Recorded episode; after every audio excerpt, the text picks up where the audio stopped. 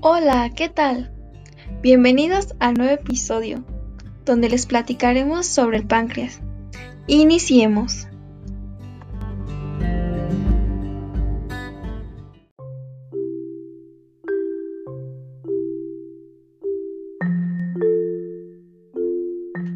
¿Se han preguntado qué función cumple el páncreas en nuestro organismo?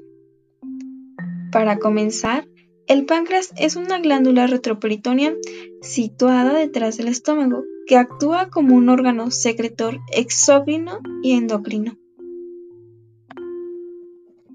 En su papel exócrino tiene como función ser responsable de la liberación de numerosas enzimas al intestino, las cuales participan en el proceso de la digestión mientras que por otro lado, la función endocrina es regulada por un conjunto de células agrupadas, las cuales se le conocen como islotes de Langerhans. En ellos se sintetizan principalmente las hormonas insulina, glucagón y somatostatina.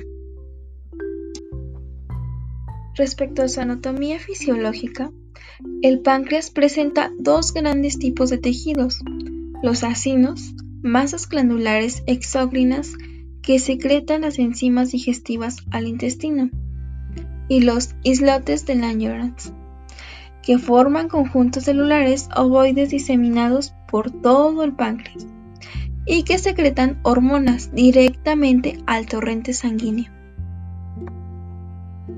La insulina es una proteína pequeña que se compone de dos cadenas de aminoácidos unidas entre sí por enlaces disulfuro. Cuando éstas se separan, desaparece la actividad funcional de la molécula de la insulina. La insulina se sintetiza en las células beta con la maquinaria celular habitual para la síntesis de proteínas. Primero, los ribosomas acoplados al retículo endoplásmico traducen el ARN de la insulina y forman una preproinsulina. Esta preproinsulina se desdobla en el retículo endoplásmico para poder formar la proinsulina. La mayor parte de la proinsulina sigue escindiéndose en el aparato de Golgi y así obtener la insulina. Para que la insulina inicie sus efectos en las células efectoras, tiene que unirse primero y activar una proteína receptora de la membrana. El receptor de insulina es una combinación de cuatro subunidades enlazadas a través de puentes disulfuro, dos subunidades alfa que se encuentran totalmente fuera de la membrana celular y dos subunidades beta que atraviesan la membrana y sobresalen en el interior del citoplasma. Ahora vamos a hablar del glucagón la cual es una hormona que se segrega cuando disminuye la glucemia, que es cuando hay un exceso de azúcar en la sangre y que cumple las funciones opuestas prácticamente a las de la insulina. entre ellas, la más importante pues, es elevar la concentración sanguínea de la glucosa y también de.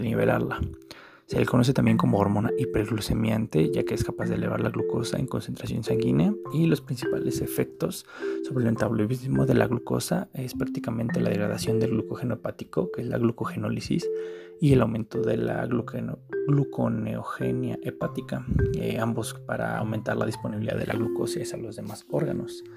En cuanto a la glucogenólisis, pues prácticamente ayuda a que la glucemia aumente en cuestión de minutos y, pues es un proceso que se lleva a cabo por dos motivos importantes. Eh, el primero es que el adenosín cíclico pues cumple su, su, función como segundo mensajero y este mecanismo de glucogenólisis pues prácticamente es un proceso de amplificación en el cual pues cada proceso que va realizándose pues es sucesivo y se fabrica en cantidades superiores las, la segunda y la tercera a la anterior explicando que pues basta que una dosis muy pequeña de glucagón haga que, que la glucemia se duplique o vaya aumentando muy rápido en cuestión de minutos y, por ello se ocupe una dosis muy pequeña. Eh, prácticamente eh, actúa sobre diferentes receptores eh, ubicados en las mismas células hepáticas para activar la fosfolipasa C y el aumento resultante en el calcio citoplasmático también nos va a ayudar a estimular la glucogenólisis. También tiene otros efectos como puede ser la activación de la lipasa de las células adiposas, también la inhibición del depósito de triglicéridos en el hígado y también en concentraciones altas pues ayuda a estimular la contracción cardíaca, aumentar el flujo sanguíneo de algunos tejidos como puede ser los riñones, a favorecer la secreción biliar e inhibir la secreción de ácido clorhídrico también por el estómago. La hiperglucemia pues nos ayuda también a inhibir lo que es esta secreción de glucagón, ya que nos dice que el efecto de la concentración sanguínea de la glucosa sobre la secreción de glucagón es exactamente opuesto al que ejerce sobre la secreción de la insulina.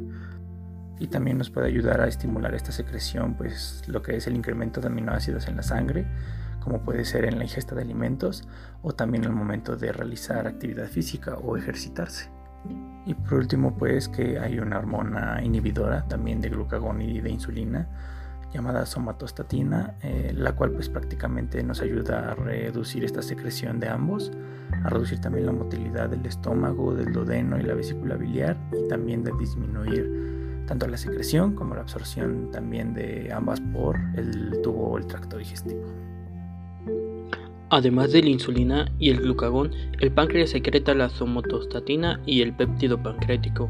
La somatostatina se encuentra en las células D de los islotes pancreáticos e inhibe la función exocrina y endocrina del páncreas, mientras que el péptido pancreático es producido por las células F de los islotes y su función aún no es conocida. Los fármacos utilizados como análogos, agonistas o antagonistas de estas hormonas son administrados de manera subcutánea, oral o algunas veces de manera intravenosa. El principal fármaco son los análogos de insulina, que pueden ser de acción rápida, intermedia o lenta.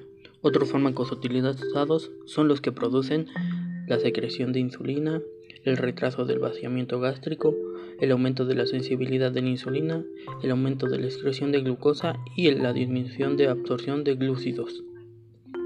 Esto sería todo por nuestra parte. Nos vemos en el próximo episodio.